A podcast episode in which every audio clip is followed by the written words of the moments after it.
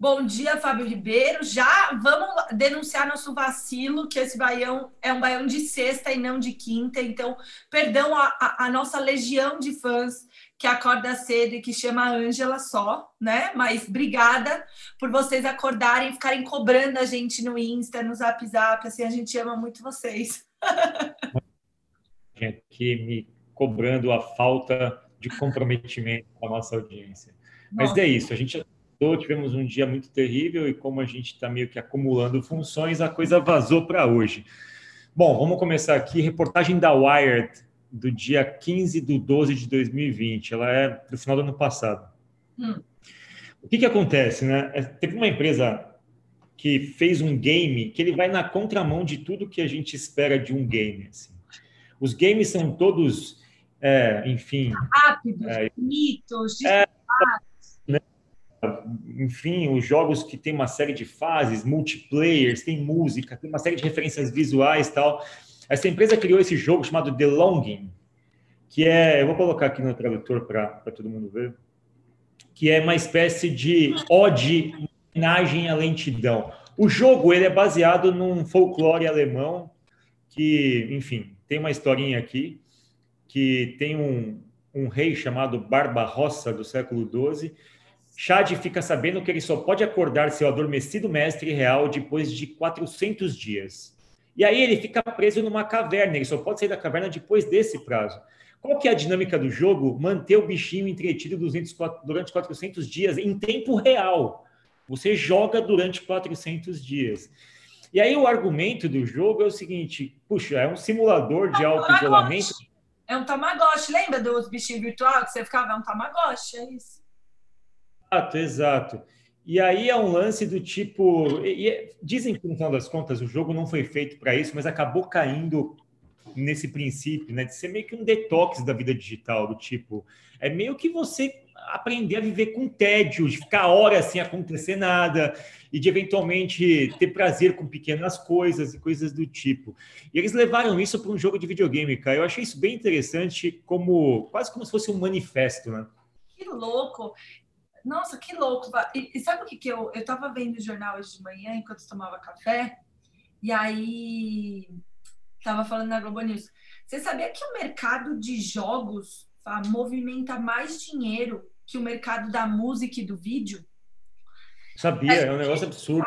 Assim, eu não tinha muita clareza. A gente está fazendo um jogo na Steam agora e eu fui dar aula na Steam e, tipo, o computador trava. Tipo, tem toda uma indústria da parada, e aí tem a música, e aí você tem que pagar. Tipo, movimenta muito dinheiro. E aí eu, eu fico refletindo, assim, o quanto as pessoas de fato não compraram esse lance de se relacionar com esses personagens e de poder guiá-los, né? Então enfim, não me surpreende um, um, jogo que envolva você ter que cuidar de algo ao mesmo tempo.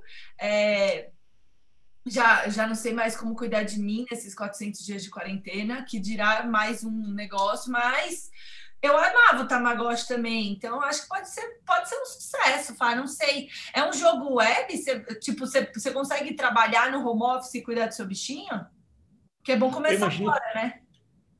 Duração, tá vendo aqui? Tem um relato aqui da do repórter, ou é a repórter, não vi. Tá vendo o nome aí dele? Lá em cima, lá em cima. Não, tá lá em cima. Lewis Gordon, acho que é homem.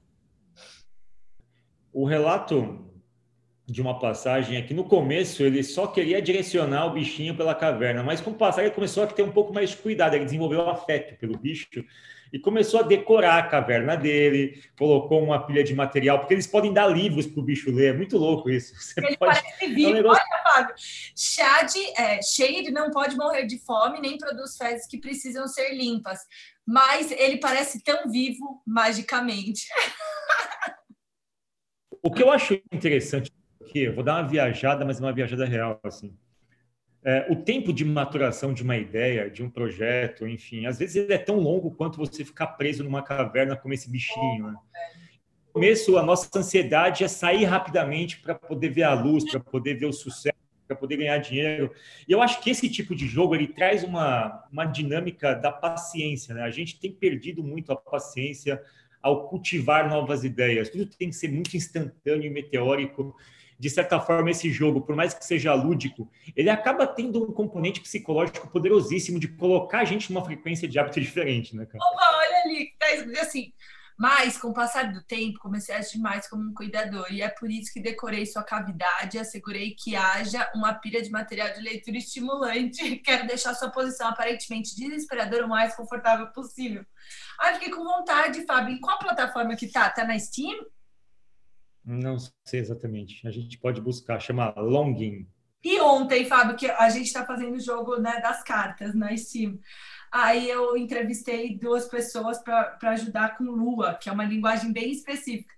Daí eu, ah, eu comprei as coisas tal. Daí o, o cara, o gamer lá, ele falou assim: Não, mas peraí, deixa eu entender. Você usa seu nome de verdade? Você criou uma conta com o seu nome? Eu, mas Ué. Era meu usuário. Qual o problema, né? Ele, não, achei inusitado só. Tá, a nossa. acabou. A entrevista acabou. Eu fiquei meio tipo, sério? Mas... Ah, deixa eu falar rapidamente, aproveitando isso, cara, que maluco você ter falado isso. Vi um filme ontem na Netflix, pô, preciso ver, se você tiver com a Netflix aberta aí, é Por que você me matou? Why did you kill me? Ai, que horror! Eu tenho é. aqui, peraí.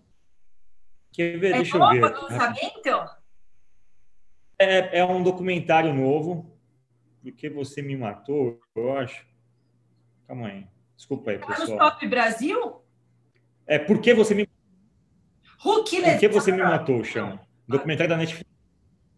É, não, chama Por que você me matou? O que acontece? O filme começa na época do MySpace. Lembra do MySpace? Aham, uhum, aham. Uhum. Eu não usei muito. Era uma Curte, era, era o Facebook da época, o MySpace. Isso. Uma garota é assassinada num bairro super perigoso ali de Los Angeles tal. Aí começa a investigação do assassinato. A, a mãe dela, ela começa a querer investigar por ela mesma quem pode ter matado a filha dela, porque a filha dela morreu numa briga supostamente que envolvia gangues, assim. Uma gangue atacou o carro onde a filha dela estava. A filha dela não era de gangue, nada disso. E a filha dela tomou um e tal. E a mãe começa a investigar. E a mãe cria uma conta no MySpace e no MySpace tinha isso, ninguém cria conta com nome. Tipo, não, não pode. Aqui a gente é, aqui a gente é uma outra persona. Só que, cara, esse filme é sensacional para você entender a lógica que a mulher aplica para investigar quem foi o assassino da filha. Ela cria uma lógica de atração de possíveis personas que seriam pessoas que fariam parte daquele enredo. É uma coisa absurdamente muito bem montada, assim, é de arrepiar. E ela cria um perfil com a foto da filha que morreu. Em algum momento, ela faz com que o assassino da filha dela se apaixone por ela. E aí, em algum é muito louco, né? E é todo baseado nesse virtual onde ninguém é ninguém, onde você cria personas, tal. Isso que você falou do tipo. Eu achei bem, enfim, eu fiquei meio, daí, enfim, foi uma conversa meio estranha. Assim, eu conversei com uma guria com um guri, com dois guris e uma guria. E aí um deles foi meio assim, daí eu já meio assim, ele vai, não sei, ele não vai assistir o Baião, óbvio que ele não vai se reconhecer. Não. Mas eu fiquei, meio, eu fiquei meio tipo, cara, não sei se eu quero uma pessoa que reconhece que jogos e que me julgou por eu não ter colocado minha, tipo, não sei, eu fiquei meio incomodada com a situação dele achar um absurdo. Tipo, eu colocar meu nome real, sabe, no, na parada. Quer dizer que ele acha que game é o quê, sabe? Eu fiquei meio incomodada, enfim. Foi só isso. Boa. Mas eu não eu quero saber se o baião, é, o baião é uma coisa que tem que ser conquistado. O baião é como se fosse a trufa de alba. Você tem que chafurdar na terra, ele está alguns palmos abaixo, ali como uma trufa que vale não está na superfície da internet, ou seja, só cães farejadores acham o baião. Bom, vamos Olha, evoluir. Está na Steam, eu vou baixar. Eu vou baixar. Boa. Ai, 11 dólares.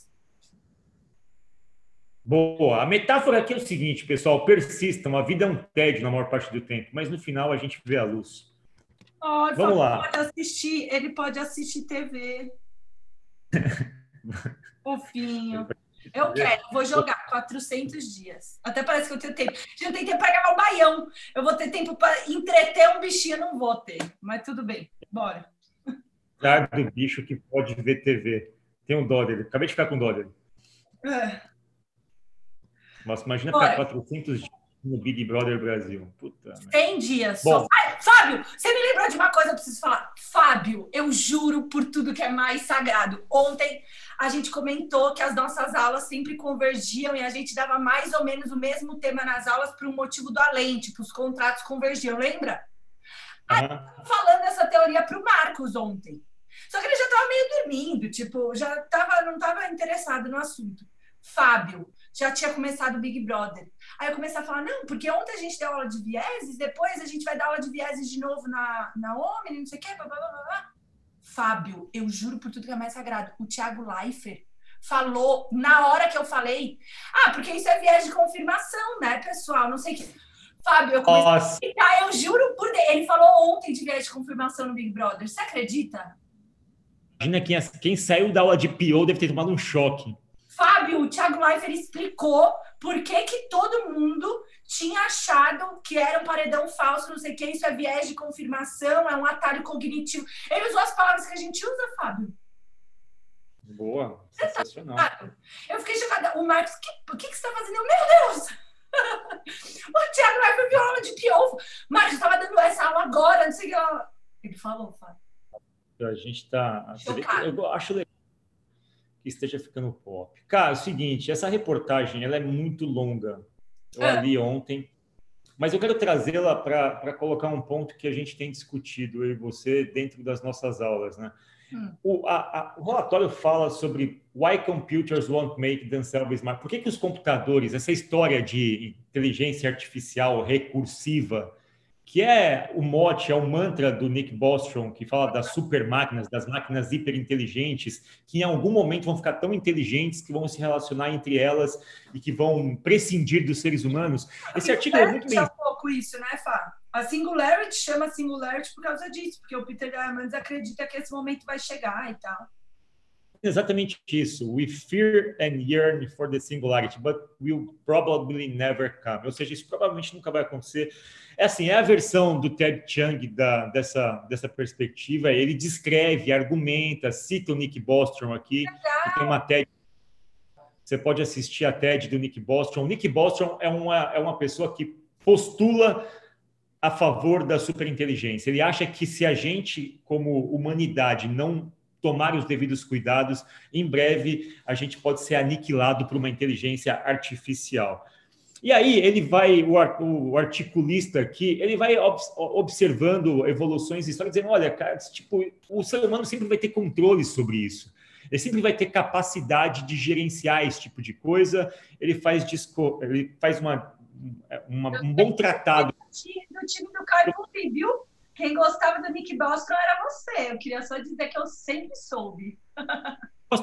Eu gosto dele. Eu gosto de todo mundo que tem uma teoria que permita aos outros ter um ponto de pensamento e reflexão. A teoria é correta. Eu mesmo sou uma pessoa que poucas pessoas concordam, mas eu imagino que elas ouçam o que eu falo e parem para refletir sobre alguma coisa do que eu falo. Eu concordo com você, mas eu sempre tive uma teoria que eu não sei se aqui o Ted Chiang usa, mas é, cara, o humano não, porque a gente tem o físico, né?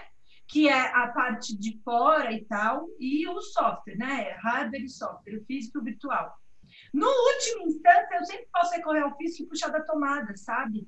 Tipo, não existe esse modelo de descontrole absoluto onde as máquinas começam, porque sempre vai ter um componente físico, o qual o humano sempre vai ter mais poder do que a máquina, entende? A não ser que tenham robôs que me matem, mas aí é mais difícil. Então. É, eu vou sublinhar, vou sublinhar uma coisa do que ele fala no artigo dele. Ele fala o seguinte: olha, tem uma coisa que é muito difícil de você replicar no ser humano, do, do ponto de vista de estrutura neural. Que é, por exemplo, eu e você, Camila, estamos discutindo um assunto. Uhum. E a gente cria uma tese sobre esse assunto. Alguns anos depois, alguma pessoa em cima da nossa tese cria uma outra coisa que é a disrupção em si, lastreada pelo nosso tipo de pensamento. Isso aconteceu a todo momento na história. A gente pega ali coisas de Newton, Einstein, alguém vai e cria uma coisa em cima. O que eles dizem é o seguinte: a inteligência artificial replicar esse poder de comunicação comunitária, isso seria extremamente complexo do ponto de vista de estrutura, até de estrutura de hardware, de software mesmo, e seria impensável que ela pudesse é, fazer esse tipo de associação com 8 bilhões de pessoas no planeta. Ou seja, uma inteligência artificial per si, ela é muito poderosa, mas ela é limitada, porque ela não tem plasticidade neural para criar com o coletivo, em cima de outras coisas, entendeu? Perfeito é isso, né? A gente, não existe trabalho em equipe inteligência artificial. Exato. É um pouco disso, eu acho que dá para a gente ir para essa linha. Eu quero encerrar esse. Ah, é, tem que encerrar que a gente tem que dar aula. E tem que editar o baiano, porque a nossa equipe de edição tira umas férias, quem edita é a gente mesmo, e é isso aí. para ficar no lance da inteligência artificial, a gente pode colocar como tema aqui. É, inteligência porque a primeira é inteligência emocional, aqui inteligência artificial e a última. Exato. É também inteligência artificial. Hum. Qual que é o lance aqui, cara? É, por mais que a gente fale ali no outro artigo que a gente não acredita nas super máquinas, é, in, é inegável, é, é, inquestionável a capacidade que a inteligência artificial tem de assumir algumas posições que envolvem. Não trocou, Fábio. Envolvem descoberta de padrões. Não Qual trocou. que é a nova Oi? Não trocou. Não trocou? Não. Não trocou. É o artigo, é o artigo da é o artigo da The Economist, A Bytes to It. Qual que é a nova tendência aqui, cara? Reconhecer padrões é o que a inteligência artificial faz melhor. Um dos, uma das fronteiras para fazer isso é cheiro, né? Gosto e cheiro. Uhum. Já existe uma inteligência artificial se dedicando a substituir os testadores de paladar. O testador é uma coisa muitíssimo importante dentro da indústria alimentícia. Testador sommelier de vinho, testador de biscoito, testador de água. São pessoas que garantem padrão e que garantem que aquele produto tem um nível de qualidade que se espera, dado que a natureza oferece alimentos que têm ali mudanças em suas composições sutis, mas existem mudanças. E aí, cara, tem uma, uma inteligência artificial, essa Tetley, a Bridge Team Maker, que ela começou a testar. Chá é um negócio super complexo para você testar as notas aromáticas, porque envolve muita erva que pode estar misturada. Então, existem testadores de chá que testam até 300 doses de chá por dia. Você chega, monta seu espaço de trabalho, bota 300 xícaras, bebe, cospe, anota, bebe, cospe, anota. E você vai chegando num processo evolutivo extremamente sofisticado de conseguir detalhar uma paleta sofisticadíssima de sabores e referências e linguajares assim. No final das contas, o, a, o trabalho de você testar um produto envolve você também dominar um vocabulário. Você precisa ser capaz de fazer associações de palavras e conceitos com sabores. Então, isso é super sofisticado. O trabalho é um, um trabalho humano. É, porque a gente usa um sensor biológico, né, para fazer isso. Meu avô era coisa de café, sabia? Tipo, é, você tem que. É difícil, velho. O sensor, cara, é a capacidade de você sentir e traduzir aquilo numa isso. palavra e numa expressão. Isso! Muito tenso. É um interior. Então, é só um contraponto ali, inteligência artificial. Se de um lado a gente deve ficar mais tranquilo em relação aos temores quanto às super máquinas, é interessante entender as evoluções que são feitas em outros campos. Se vai dar certo ou não, é uma questão de tempo e de observação. A questão é que existem hoje capacidades para que a gente teste esses. Mas eles coisas, né? falam né? isso, Fá? Eles colocam um sensor? É, cara, não é um sensor. Aqui tem uma, uma decupação da reportagem que eu preciso mostrar aqui. Porque para mim a, parte, porque uma das maiores dificuldades sabia que para reproduzir é a língua. O olho Sim. a gente já conseguiu, né? A gente já tem grandes grandes protocolos de visão computacional, audição computacional, mas a gente não tem, Fá, é, de sabor, sabia? É outline, Fá, sem o D. Aí. É porque eu peguei The Economist e coloquei The Outline. É, ele não fala especificamente disso, cara. Quer ver? Tem uma, um lance aqui que eu acho que dá um pouco. Ele fala da criação de vocabulário comum, que é uma coisa que eu tinha falado. Nossa, é, a, Mara! Nossa, que imagem bonita. A Tetley criou uma taxonomia de sabores própria para você identificar os sabores, né? É, The tasting process should like associate with high end of your product. Deixa eu ver como é que fala aqui. Aqui. Musicians, ele fala que sobre, sobre como em música já existe isso, máquinas capazes de. Exato. Aqui. Exclusive concept, even for scientists. It has multiple elements. Touch, taste, sight, smell, plus the wild card of Psychological Association. Ou seja, além de todos os sensores, tem a questão da subjetividade de como a gente associa isso, né? Isso. E aí fala dos sabores. Vamos ver aqui se tem uma decupação de como funciona o software.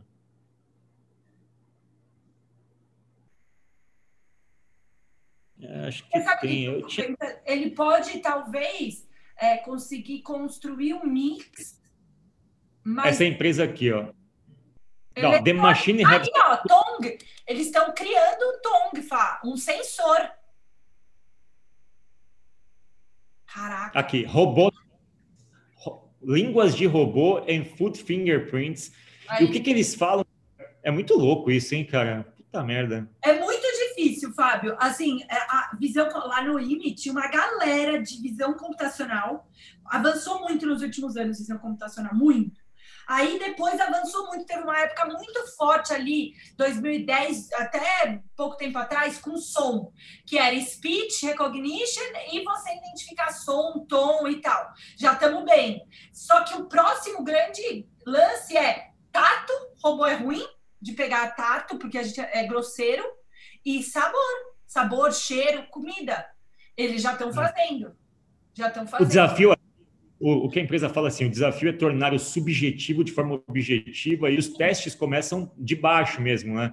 É igual a codificação de qualquer tipo de coisa nova. Começa a tentar achar similaridades entre líquidos, que é a é. base mais é simples da, da questão. E aqui eles dizem que tem um estudo de Oxford que diz que até o som que a gente ouve influi Total. em como a gente sente sabor. Então dizem que fizeram um teste com os alunos dizendo que as pessoas elas sentem mais o gosto do bacon quando tem um barulho de frigideira. Crack, claro. Não, e quando você morde, faz crack, total. Muito legal. Bom, Doideira. solidão da caverna e terminamos com a inteligência artificial que vai reconhecer paladares. As línguas robóticas vêm por aí. E aí a gente coloca o nosso baião de sexta no mercado, Camila Chute. Inteligências. Inteligências, gostei, pessoal. Já já ele está lá. Continue mandando pedidos e, e, pode dar bronca na gente de quinta-feira que a gente vai se sentir amado, tá bom? Nossos milhões de fãs. Um beijo.